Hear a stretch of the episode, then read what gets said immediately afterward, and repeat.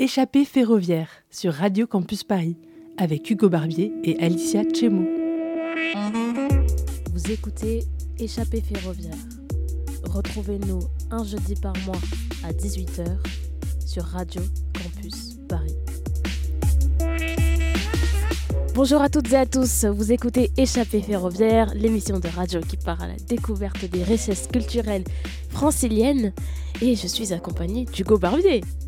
Bonjour Alicia, comment ça va Ça va très bien. Super, allez, aujourd'hui on va découvrir un de nos monuments franciliens. Et aujourd'hui on va partir, enfin ce mois-ci on va partir à la découverte ensemble de la basilique cathédrale de Saint-Denis. C'est dans le département de la Seine-Saint-Denis, comme le nom l'indique, à Saint-Denis même. Et on va partir à travers euh, euh, découvrir ce, monument avec son administrateur, Serge Santos. On va explorer un endroit qui est extraordinaire, qui est euh, plein de mystères. Et on va découvrir ce, monument à travers son architecture, des anecdotes. C'est aussi un monument assez important par rapport à l'histoire de France, puisqu'il accueille, notamment, il abrite une importante nécropole royale. On va découvrir tous ces mots, on va découvrir tout ça avec son administrateur. Et Alicia, Comment on y va dans ce monument? Comment on y va? Pour accéder à ce magnifique monument, vous pouvez prendre la, le RERD à la, et vous descendez à la station Saint-Denis, la ligne K, station Saint-Denis aussi, et la ligne 13 avec Basilique Saint-Denis. Donc on va interviewer, on a interviewé Serge Santos et vous allez découvrir cette magnifique interview qu'il nous a accordée tout de suite. C'est parti. Alors maintenant, on est au cœur de, la basilique Saint-Denis. On est dans la nef, si je ne me trompe pas, au niveau du, vocabulaire architectural. On est au cœur d'un des joyaux de l'architecture gothique euh, française. Et on est en compagnie euh, de l'administrateur de ce site, de la basilique cathédrale de Saint-Denis, avec euh, Serge. Bonjour. Bonjour. Euh, alors, avant de, commencer notre balade architecturale au sein de, ce monument pour en découvrir toutes ses facettes, on va commencer un petit peu par rapport à, votre métier. Vous êtes administrateur donc, au, sein du Centre des Monuments Nationaux pour ce monument. Euh, en quoi consiste votre métier? Euh, Est-ce que vous pouvez nous présenter un petit peu vos principales actions par rapport au, monument? Quelles sont vos interventions? Eh bien, écoutez, les administrateurs de, monuments s'occupent de, gérer le lieu, c'est-à-dire euh, ils ont les missions euh, que leur confie le Centre des Monuments Nationaux, l'établissement public du ministère de la Culture. Donc c'est accueillir les publics, on va dire. Euh, la mission un peu globale et principale. Accueillir les publics, ça veut dire créer les bonnes conditions pour que le public puisse être en sécurité dans le monument, puisse avoir les bons outils pour découvrir le monument, donc la médiation, donc que ce soit une médiation fixe dans le monument, que l'on met en place, euh, que ce soit des propositions de visites commentées euh, pour les publics euh, scolaires ou les publics familles, et puis les projets culturels, ça peut être une exposition, etc. Donc c'est un, travail un petit peu global de découverte de, pour faire découvrir le monument au public.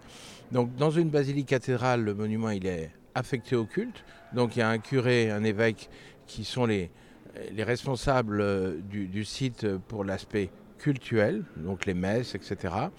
Et moi, en gros, je suis responsable de la partie culturelle du monument. Voilà.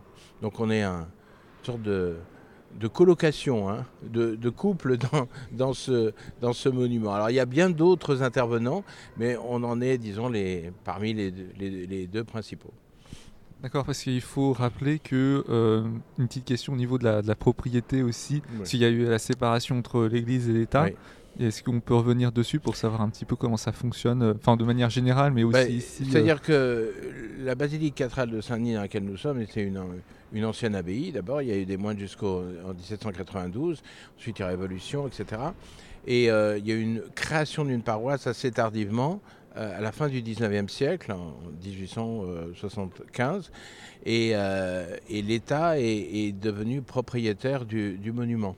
Donc euh, le monument, il est entretenu pour les grosses restaurations et les petites restaurations d'ailleurs par l'État, donc par les, par les deniers publics. Mais il est affecté au culte, c'est-à-dire que c'est le, le, le, curé, la paroisse jouit du lieu dans sa globalité totale pour l'exercice du culte. C'est ça la mission première de l'Église. Et puis ensuite, on est dans une situation un peu particulière ici, parce qu'il y a une collection exceptionnelle de, gisants, de tombeaux, euh, sculptés qui représentent les rois et les reines. Et, donc il y a une partie qui est accessible grâce à un droit d'entrée. Généralement, les droits d'entrée dans les cathédrales, ils sont plutôt liés aux, parties hautes, euh, les tours, comme à Notre-Dame, c'était le cas. Mais là, c'est dans la partie euh, qui est habituellement affectée vraiment au culte. vous. Donc c'est pour ça que je disais qu'on est dans une colocation, parce que par exemple, lorsqu'il y a une messe, euh, la messe vient de se terminer, là, on pourrait ouvrir plus tôt, mais en fait, euh, la partie visite euh, accessible grâce à un droit d'entrée ne peut se faire que quand il n'y a pas de messe. Donc quand il y a des messes d'enterrement, de mariage, et puis les messes régulières, chaque matin il y a une messe à 9h, puis il y a la messe de 10h le, le dimanche. Par exemple, le dimanche, nous ouvrons qu'à midi. Voilà, donc il y a des... une organisation conjointe. D'accord. Donc euh, même en tant que visiteur, il faut bien regarder à l'avance euh, par rapport au... quand on veut venir à la, basilique aussi.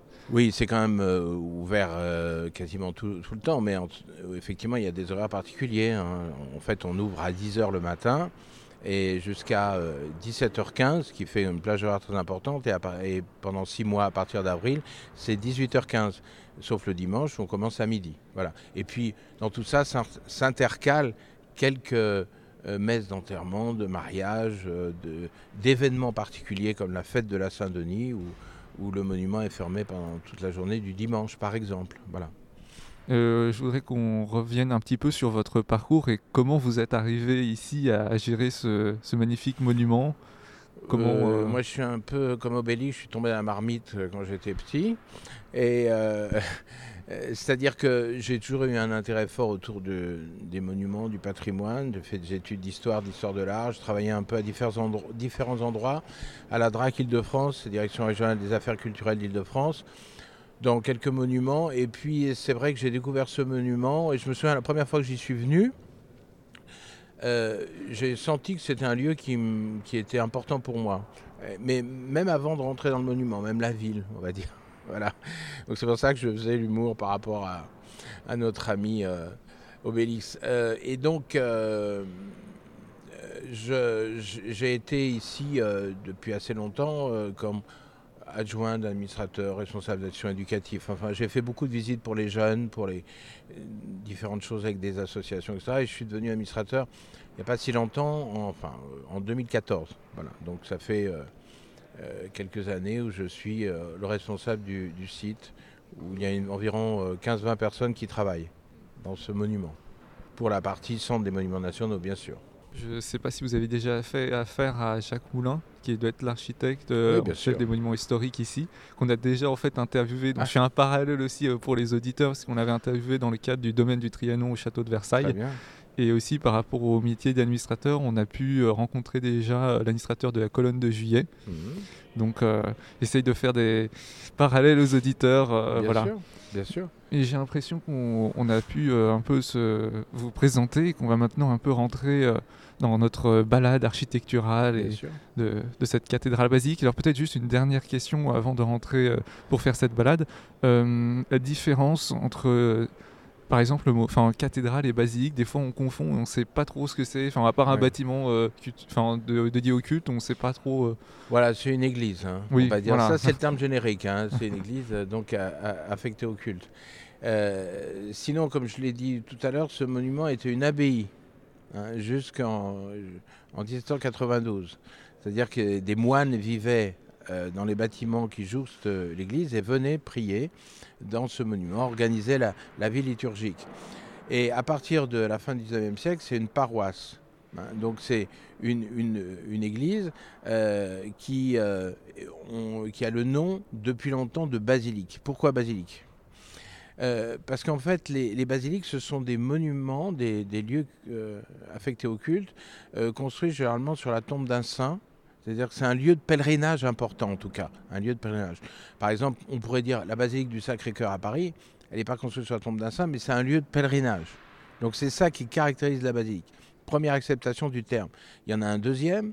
La basilique fait référence à la forme architecturale des églises qui se sont construites au IVe siècle lorsque les chrétiens euh, sont devenus la religion officielle de l'Empire romain. Donc on a copié sur les bâtiments civils qui étaient construits par les Romains, qui étaient euh, des bâtiments qui servaient au, euh, au commerce ou comme tribunaux. Donc elles avaient une forme de une grande nef dans laquelle nous sommes, là, c'est une grande allée, si vous voulez, où les gens s'assoient, et de chaque côté, deux petites allées, terminées par un demi-cercle où se trouvait le, euh, le, chef du tribunal et aujourd'hui où se trouve l'hôtel. Donc c'est la basilique, c'est relatif à la forme architecturale des anciens bâtiments romains, et ça euh, fait référence à un lieu de pèlerinage. Donc voilà pourquoi on l'appelle basilique. Mais pour compliquer les choses, depuis 1966, création des départements autour de Paris. Donc, département de la Seine-Saint-Denis est créé et donc il faut, euh, le diocèse doit euh, mettre en place une cathédrale. Donc, l'endroit où il y a le chef de l'église locale, l'évêque, qui est dans son église, sa cathédrale. Donc, le siège sur lequel il s'assoit s'appelle la cathédrale. Donc, elle est devenue cathédrale. Donc, aujourd'hui, officiellement, on l'appelle basilique, cathédrale, Saint-Denis. Mais on ne doit pas oublier que c'est l'ancienne abbaye royale de Saint-Denis. Voilà. un peu compliqué, mais bon, pas tant que ça. Juste avant de commencer, bah, on est déjà quand même euh, dans le lieu, enfin un des lieux les plus importants peut-être de cette basilique est la nef. Est-ce qu'on peut essayer de, décrire euh, le lieu où nous sommes euh Alors en fait, ce qu'on peut dire aux auditeurs qui, qui ne voient pas, mais qui verront, puisque je pense que ça les incitera, j'espère, à venir dans, ce monument qui est euh, trop mal connu hein, par rapport à d'autres. Hein. et il est tout aussi euh, intéressant et même parfois plus intéressant que certaines cathédrales parce qu'il y a euh, l'aspect aussi de l'histoire de France vivante à, travers les gisants. Mais pour en revenir à, à la vision que l'on a quand on rentre dans ce monument, euh, on a une vision, bon, c'est pas le meilleur jour aujourd'hui parce qu'il n'y a pas une lumière extraordinaire, il n'y a pas une lumière solaire, mais elle, est, elle a un surnom. Euh, jusqu'au 18e, on l'appelle la lanterne Saint-Denis, la Lucerna. Donc c'est une église extrêmement évidée, relativement haute, il y a 30 mètres sous la voûte. Hein. C'est une grande cathédrale gothique tout simplement, comme Amiens, comme Chartres, etc. Et euh, elle est très évidée, c'est-à-dire que on a une surface de vitraux qui est extrêmement importante par rapport à la surface de pierre. Donc euh, c'est très ouvert, c'est très élancé, avec un, maximum de petites colonnettes euh, qui tombent le long des, colonnes et qui font référence à, toutes les croisées d'ogives, c'est-à-dire l'espèce de croix qui se trouve sur les sur les voûtes. Hein, on n'appelle pas ça un plafond parce que c'est pas plat, donc on appelle ça une, voûte. Voilà, donc c'est très élancé. Notre œil, il est guidé par ces petites colonnettes qui vont vers le haut. et puis on voit, par exemple, là, on est euh, dans la nef, on voit des grandes figures de rois et de reines. Sur les vitraux qui ont été euh, réinstallés au, au, 19e siècle, parce que les vitraux datent du 19e siècle, mais ils sont magnifiques. On ne les voit pas d'ici, mais il y a deux immenses roses qui ont été euh, euh, à l'origine de celle de Notre-Dame de, Paris. Hein, donc quand je dis les roses, c'est les, les, grandes rosaces, on utilise les deux termes, des sortes de roues de lumière euh, qui éclairent la partie centrale de l'église qu'on appelle le transept, puisque l'église a une forme de croix. Donc l'endroit transept, c'est la partie transversale qui forme les deux bras de la croix. Et euh, cet espace central est éclairé par ces deux immenses roses. Donc de la lumière avant tout. Évidemment, la restauration s'est fait tout au long de l'histoire et tout au long. Euh, la restauration se fait jusqu'à aujourd'hui et la construction aussi, puisqu'il y a aussi euh, une certaine aiguille qui aussi qui va être euh, élevée et rajoutée puisqu'elle a été enlevée. Oui, tout à fait. Alors, c'est comme quand vous avez une, maison, hein, grande ou petite, hein, elle, elle, vieillit, donc il faut la réparer. Et donc, une cathédrale de cette dimension, il y a toujours des, c'est infini, hein, il y a toujours des restaurations. Alors la première, des, une, restauration très importante qui a eu lieu, ce que je disais à l'instant, c'est la façade de, la basilique qui a été nettoyée, restaurée en 2015-2016. C'était un grand, un grand événement parce que toutes les suies, euh, euh, la saleté euh, des usines qui étaient installées à la plaine, entre Paris et Saint-Denis pendant tout le 19e siècle, s'étaient agrippées euh, sur, cette, euh, sur cette pierre qui était noire et donc maintenant elle, est, elle a retrouvé sa couleur d'origine, sa couleur un peu, un peu ocre des, pierres d'Île-de-France. Voilà. Et euh, il y a eu un grand moment de restauration, c'est pendant tout le 19e siècle. Puisque après la Révolution, elle était très abîmée, on a retiré les vitraux pour, pour, récupérer le plomb pour faire des balles pour la guerre. Donc elle a failli être détruite, hein. c'est Napoléon qui a demandé sa restauration, et pendant tout le 19e siècle, jusqu'en 1875-76, au moment de la création de la paroisse, pendant tout le 19e siècle, c'est un grand chantier de restauration dans ce monument.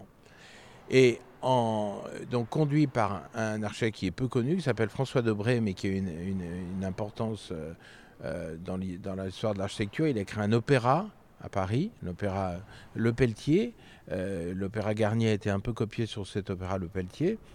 Et donc François Debré conduit les travaux de 1813 à 1846. Et en 1837, la foudre tombe sur la flèche de gauche la flèche nord de la basilique, qui était une, tour identique à celle que nous avons ici, mais qui était surmontée par une flèche qui culminait à 90 mètres de haut. Donc, cette façade, cette flèche, était le point de ralliement de toute l'île de France, puisque on la, voyait de Paris, bien sûr, et jusqu'à la construction des Invalides, c'était le point le plus haut, largement. Donc, c'était un signe de ralliement. Par exemple, le, canal de Saint-Denis a été construit juste dans l'axe de cette, de cette flèche. Donc la foudre tombe en juin 1837. Euh, donc elle est abîmée. L'architecte Debré l'a fait réparer. Il en profite pour faire restaurer l'ensemble de la façade. Mais en 1842, 43, 45, ça recommence. Il y, a, des tornades, etc. Et là, la flèche commence à vaciller, il y a des pierres qui tombent, tout le monde s'offusque un peu.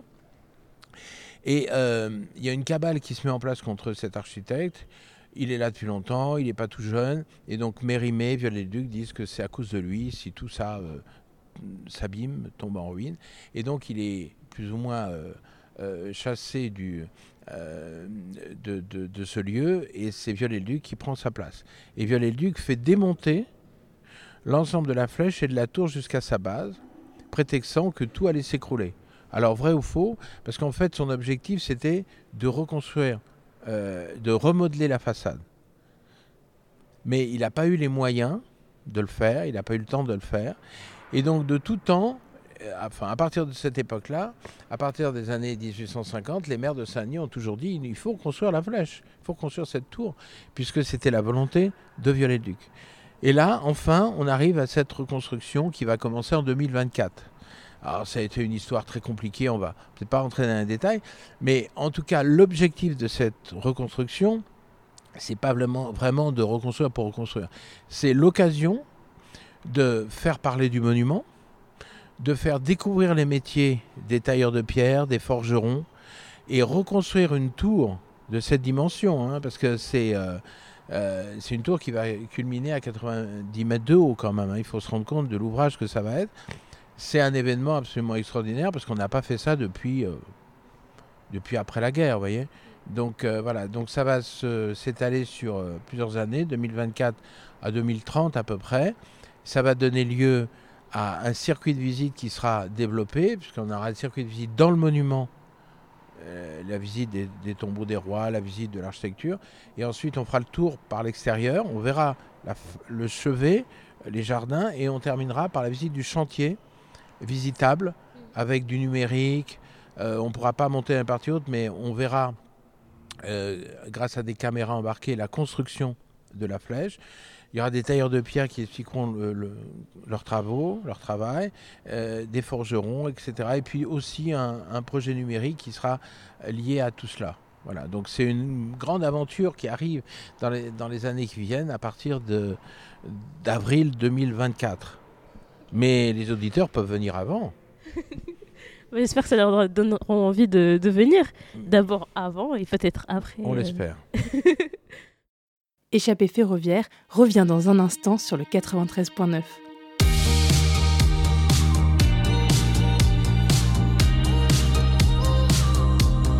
Take a photo, this moment for the days when I don't when our love gets stolen. Cause there's no exception.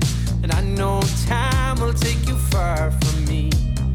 Let this night invade my lungs. you're all I wanna breathe. Right beside the lake, I burn for you, you burn for me.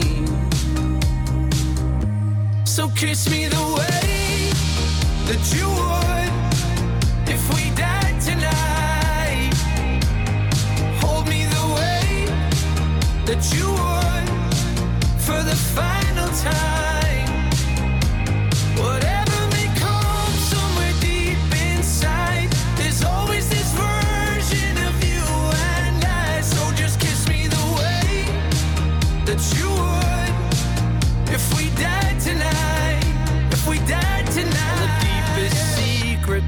Darkest moments.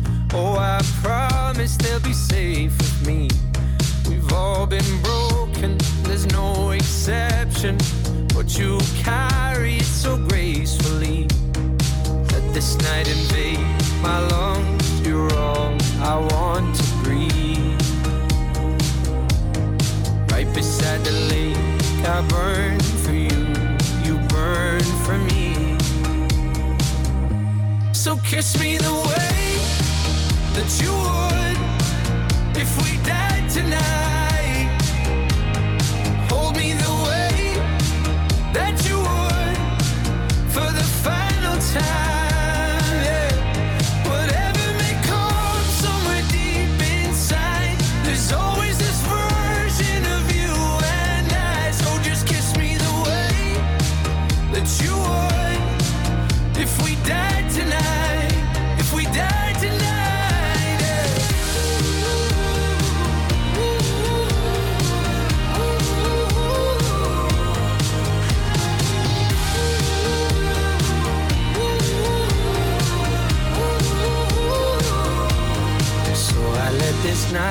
my lungs. You're all that I wanna breathe.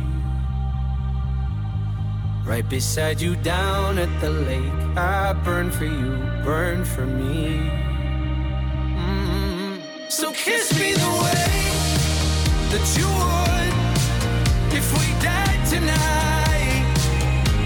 And hold me the way that you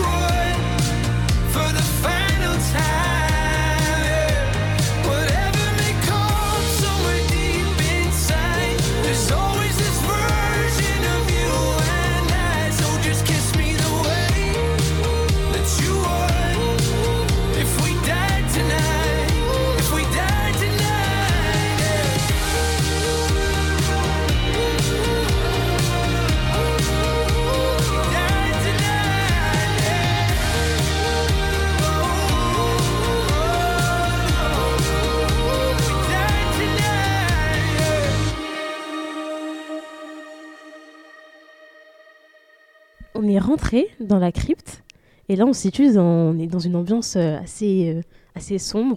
Euh, Qu'est-ce qu'on peut dire sur cette crypte? Parce qu'il y a une ambiance très particulière quand même. Alors, effectivement, nous étions dans la lumière, la lanterne Saint-Denis, comme je l'ai dit tout à l'heure, cette architecture gothique flamboyante.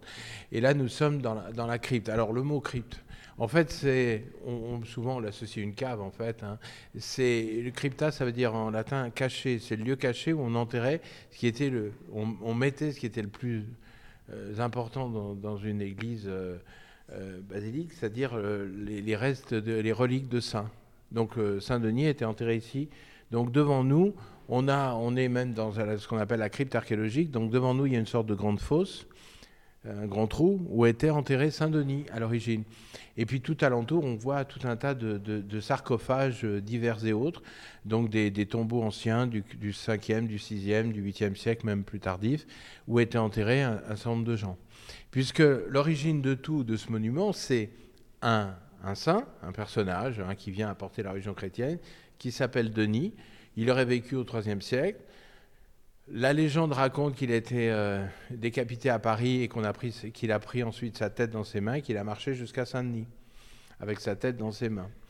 Euh, donc euh, cette légende hein, montre la puissance du saint qui est plus fort que l'autorité romaine qui lui coupe la tête. Donc on est dans une crypte très grande où nous avons une partie crypte archéologique avec cette fosse de Saint-Denis et qui dit bien l'origine du lieu. L'origine du lieu, c'est ça. Un saint avec des gens qui sont enterrés autour. D'abord des aristocrates francs, donc euh, jusqu'à Dagobert, et en- ensuite les rois. Donc 43 rois, 32 reines, 60 princes et princesses se sont fait enterrer plus ou moins autour de la tombe de Saint-Denis. Et euh, donc une période très longue, de 639, Dagobert, et même Aragon en 580, jusqu'à Louis XVIII en 1824. Et on a représenté, avec des sculptures allongées, des grands tombeaux, les rois et les reines à partir du XIIIe siècle simplement, ce qu'on appelle la commande de Saint-Louis, jusqu'au XVIe siècle, Henri II. Donc on a un moment d'enterrement des rois très long et un moment de représentation des rois et reines moins important, moins long. Alors, moi, je comprends pas exactement. Euh, donc là, on est dans la crypte où il y a le Saint, qui est Saint-Denis qui est enterré. Il y a aussi des rois.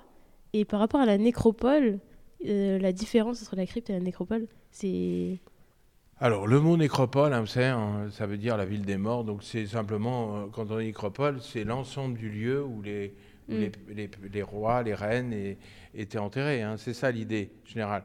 Donc, simplement, quand on est en dessous, euh, bah, on voit ici euh, le résultat des fouilles archéologiques. hein. Si on était venu à une certaine époque, on n'aurait pas vu tout ça, puisque les tombes, elles étaient dans la terre. Hein, Là, on les voit simplement. Donc la crypte, elle servait à quoi? Elle servait, comme je vous l'ai dit tout à l'heure, à présenter le corps du saint, les reliques du saint, jusqu'en 1144. Mais en 1144, les reliques ont été montées dans la partie supérieure, parce que c'était devenu trop petit.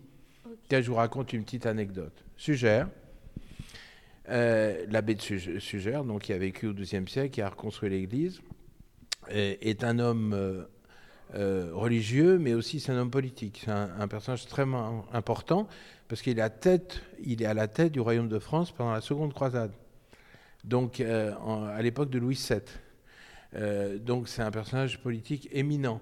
Et il a aussi beaucoup écrit. Il a commenté son œuvre. Et il raconte que s'il a fait l'Église, il y a be- beaucoup de gens qui étaient contre ce- cette idée. Pourquoi euh, on était contre cette idée? Parce qu'il y avait une légende qui disait que le Christ était venu lui-même euh, le 24 février 775 pour consacrer l'Église. Donc si le Christ était venu consacrer l'Église, il avait touché les pierres, on ne pouvait pas y toucher l'Église. C'était une sorte de relique monumentale. Donc son argument, c'est de dire qu'il y avait trop de monde ici.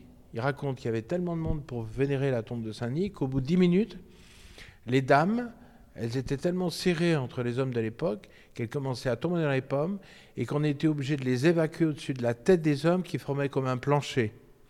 Et il raconte aussi que certaines de ces femmes mouraient dans le pré d'à côté en poussant des cris aussi épouvantables que si elles enfantaient parce qu'elles avaient tellement été pressées. Et que certains, certains moines étaient parfois obligés de prendre les reliques sous le bras et courir à travers les fenêtres dans le jardin pour éviter euh, que- qu'elles soient abîmées ou volées. Et donc il raconte que, il dit clairement dans son texte, dans mon enfance, j'ai entendu raconter tout cela, et quand je suis devenu adulte, j'ai eu envie d'y remé- d'y re- d'y remédier. Voilà. Donc, voilà. Donc, imaginez-vous dans cette crypte, dans cet espace un peu exigu, euh, toute cette foule autour de la, tombe du saint et cette volonté de l'abbé Sugère de reconstruire l'église. Et c'est pour cette raison que les reliques qui étaient là, devant cette fosse, ont été placées dans la partie supérieure. Donc c'est un monument un peu compliqué, hein. il y a plein de choses un peu partout, mais pour aller vite, euh, dans la crypte, c'était avant tout la tombe du saint. Et aujourd'hui, on trouve euh, encore des corps.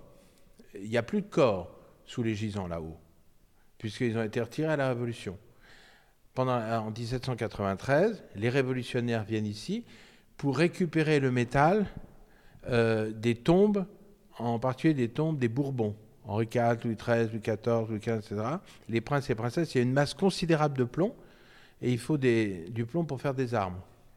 Et donc tous les corps ont été euh, retirés du coup et mis dans deux fosses communes dans le jardin, dans l'ancien cim- cimetière qui se trouvait, qui jouxtait l'église.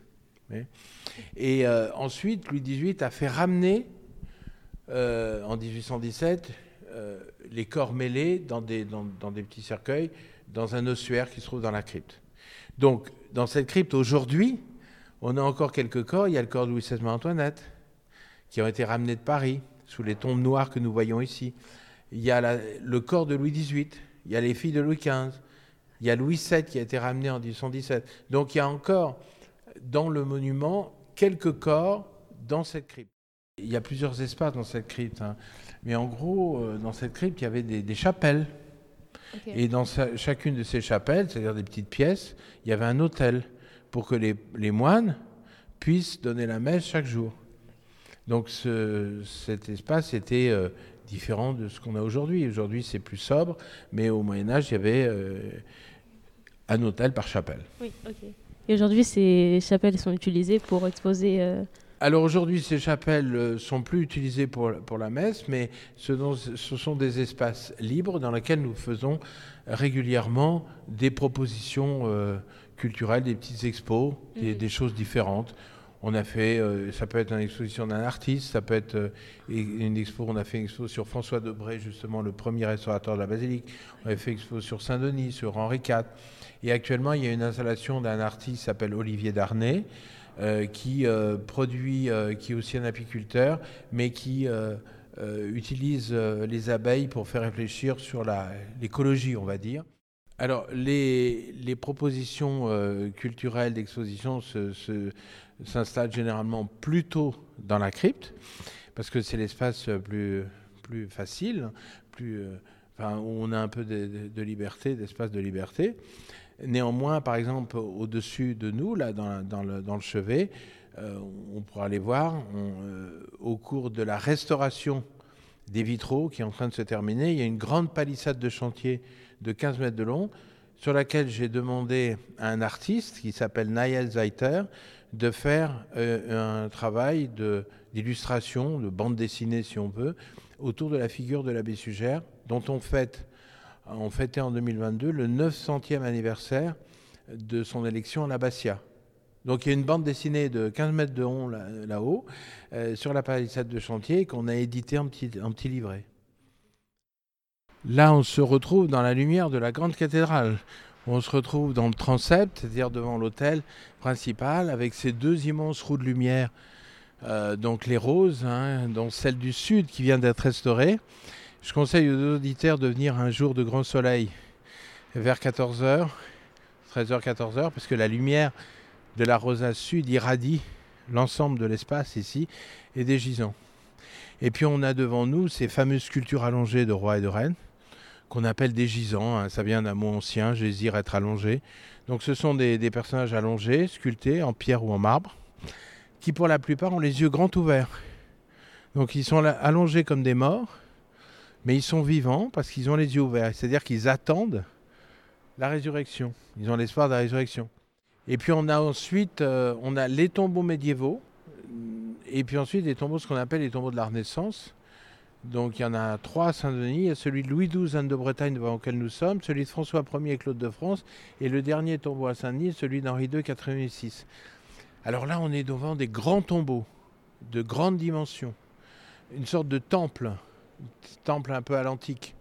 Donc par exemple, là, on a euh, le tombeau de Louis XII, de Bretagne, avec à l'intérieur du petit tempietto, du petit temple, avec des arcades euh. À l'intérieur, on a le roi et la reine représentés en sculpture, en marbre, et ils sont présentés morts, nus, les yeux fermés. Là, c'est vraiment le cadavre qui est représenté. Et on a même été jusqu'à reproduire l'ouverture du ventre, qui servait à récupérer les entrailles. Et même, on a été jusqu'à, sur cette ouverture du ventre, sculpter les petits vers. on les voit pas là, hein, mais je peux vous assurer que c'est vrai. Donc à l'intérieur, le roi et la reine sont représentés morts, nus, les yeux fermés. Et au-dessus du tombeau, on voit les mêmes deux personnages, c'est-à-dire euh, euh, Louis XII et Anne de Bretagne représentés en prière, agenouillés.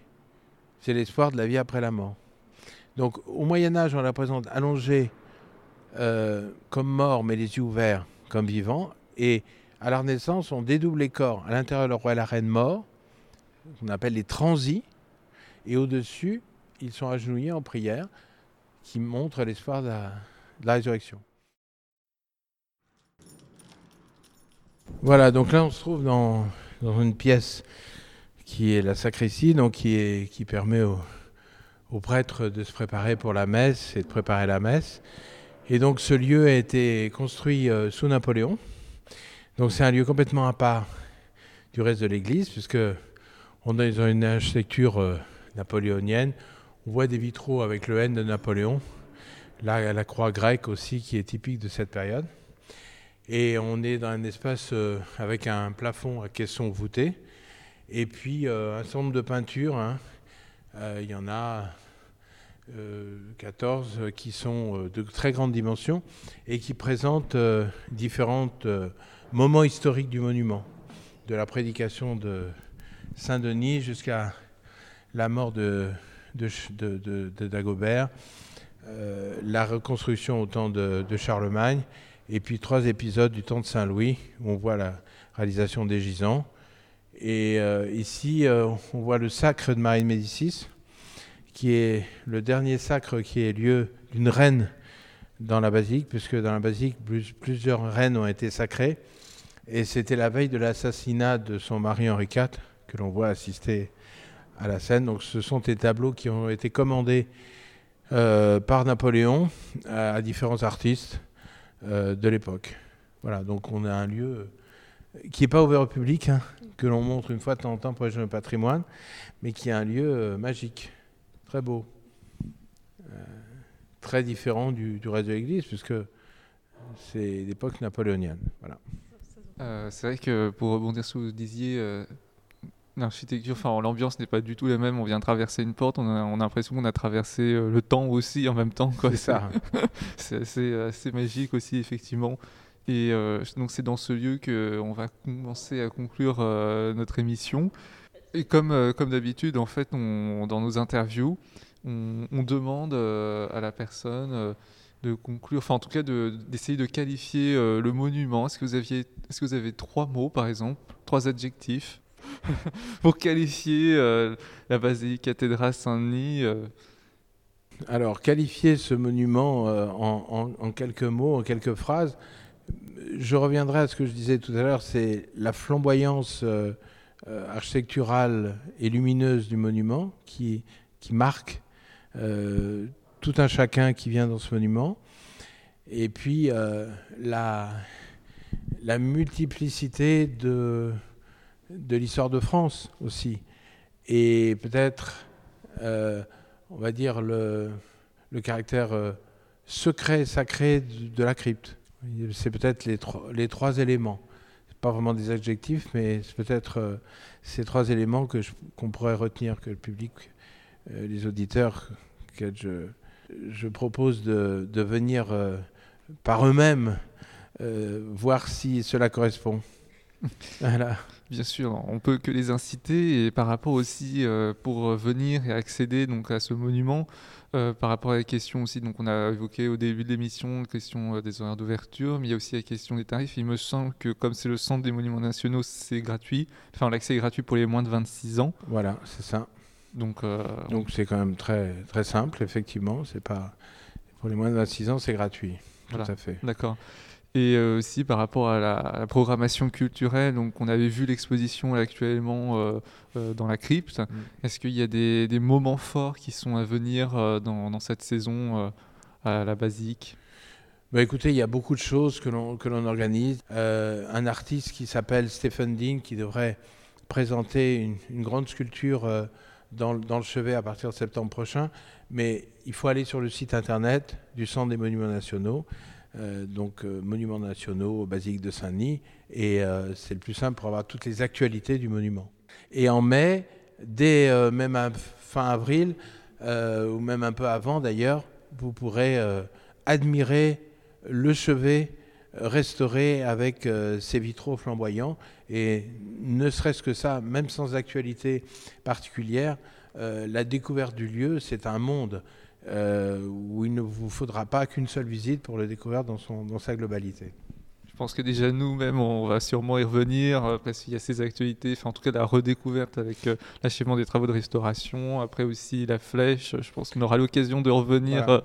faire un saut. Et, euh, et début euh, 2024, ce sera le, le grand moment de, à partir d'avril-mai, d'une ouverture globale entre le, euh, le circuit de visite intérieur de l'église, de la basilique, de la nécropole, qui sera renouvelé avec une médiation nouvelle, et puis euh, la partie chantier et découverte de la reconstruction de la flèche, et ça sera un- aussi un, un moment exceptionnel. On sera là de toute façon pour, euh, Très bien, pour, pour découvrir ce moment. écoutez avec plaisir.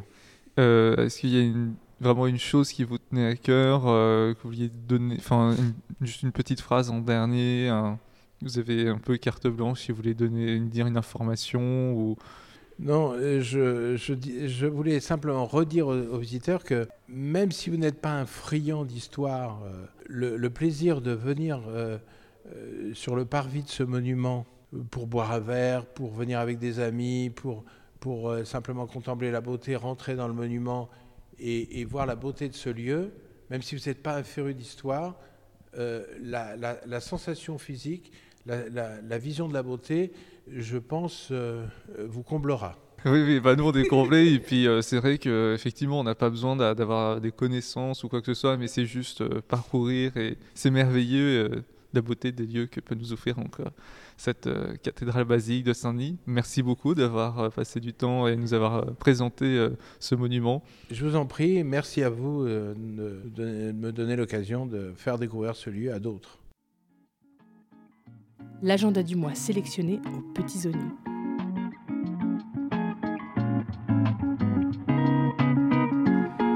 Allez, c'est parti pour l'agenda du mois. Euh, comme d'habitude, on va vous présenter deux coups de cœur avec Alicia. Premier coup de cœur, le mien, c'est euh, les journées des métiers d'art. Ça revient, une nouvelle édition du 27 mars au 3 avril prochain, partout en France. Pour tous les curieux, pour tous les passionnés aussi d'art et de culture. De manière générale, c'est des journées qui sont organisées chaque année en France pour mettre en valeur le savoir-faire des artisans et des créateurs locaux. Donc pendant trois jours, euh, les visiteurs ont l'occasion de découvrir des métiers d'art passionnants, mais aussi donc d'assister à des démonstrations, de participer à des ateliers pratiques. Avec, euh, on passe euh, de, tout type d'artisanat. Ça peut être du travail du fil, de soie, ça peut être du travail de céramique. On va, vous pourrez partir à la rencontre de ces personnes qui créent la matière. ça peut être la couture, la maroquinerie, la bijouterie, la sculpture, bref c'est tous les arts qui sont conviés pendant ces journées-là. Euh, c'est l'occasion de découvrir des lieux atypiques euh, qu'on n'a pas forcément euh, l'habitude d'aller. Alors allez-y, ouvrez ces portes, ouvrez ces portes des cours d'immeubles ou peut-être des fois au fond d'une cour où vous pourrez découvrir un atelier d'art, peut-être aussi des galeries. Bref, vous avez tout ça à portée de main. c'est aussi de retrouver le savoir-faire de Made in France et de préserver et de voir les traditions et les savoir-faire ancestraux. Alors, allez-y en famille ou entre amis, c'est un événement original. Donc chaque année, c'est les journées européennes des métiers d'art. C'est près de chez vous. Vous aurez forcément un atelier ou une porte ouverte ou des portes ouvertes juste à côté de chez vous. Alors rendez-vous du 27 mars au 3 avril partout en France. Plus d'informations sur leur site web www.journéesdesmétiers toutattaché.fr. Incroyable. Merci de nous avoir fait découvrir euh, ce lieu. Moi, j'ai un coup de cœur aussi. Et euh, c'était le musée d'Albert Kahn. En fait, je suis allée et c'était incroyable. J'ai beaucoup aimé. en fait, là-bas, c'est un musée où euh, il va être regroupé des archives de la planète. C'est des photos en fait de couleurs qui ont été faites au début du XXe siècle. Et c'est grâce à Albert Kahn, qui était un banquier et on dit philanthrope. Et hum, Grâce à lui, il nous a laissé ce musée et il nous a laissé un magnifique jardin. Et c'est pour ça que je, vous ai, je vais vous demander d'aller voir ce magnifique jardin si vous voulez. Parce qu'il euh, y a différents coins, différents endroits euh, dans ce jardin, comme un coin un peu japonais. Et euh, un peu beaucoup, un peu beaucoup en fait. Et c'est très très très très beau. On a aussi une grande forêt vosgienne on a aussi euh, un côté jardin français, un côté jardin anglais. Et euh, dispersé dans ce jardin, il va y avoir différents euh, endroits où il va être exposé aussi d'autres d'autres photos, d'archives, etc. Il y a même le coin en fait où étaient stockées toutes les photos d'archives. Il y a un autre coin où on peut voir une petite exposition sur comment euh, on développait les photos avant, quels outils on utilisait. Donc c'est un musée, mais c'est un jardin aussi. Vous pouvez vous reposer là-bas, vous pouvez apprendre sur la photographie là-bas. Et euh, ça s'appelle le musée d'Albert Pour y accéder, vous pouvez prendre la ligne 10 et vous descendez à Boulogne-Pont de Saint-Cloud. Et euh, voilà, musée départemental d'Albert C'était mon coup de cœur.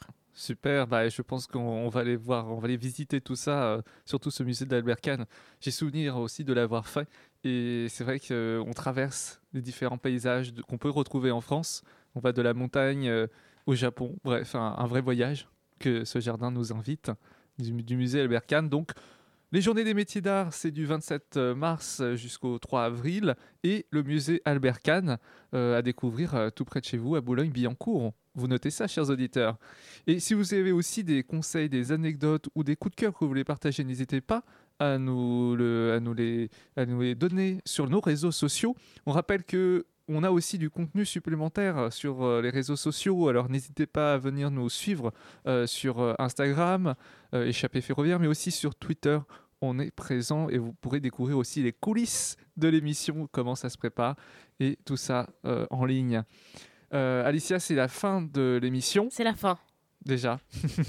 Merci de nous avoir écoutés. Merci d'avoir, euh, merci à Serge Santos de nous avoir accordé cette interview. On vous rappelle que, évidemment, par rapport euh, à la basilique Saint-Denis, c'est le centre des monuments nationaux, que sur le site des centres des monuments nationaux, euh, l'accès est gratuit pour tous les moins de 26 ans ressortissants de l'Union européenne. Alors, foncez dans les monuments, il y a tellement de choses à voir et on, va continuer à visiter ces monuments. Et en parlant de monuments, le mois prochain, qu'est-ce qu'on a au programme? Eh bien, on a le château de Monte Cristo. Oui, oui. Le château de Monte Cristo pour le mois prochain. On va vous retrouver, euh, on vous retrouve un jeudi par mois sur le 93.9. C'est la fin dans quelques instants, la matinale de 19h comme d'habitude sur l'antenne du 93.9 de Radio Campus Paris. Et d'ici là, n'oubliez pas, surtout, n'oubliez pas, Le train, c'est c'est sympa. sympa.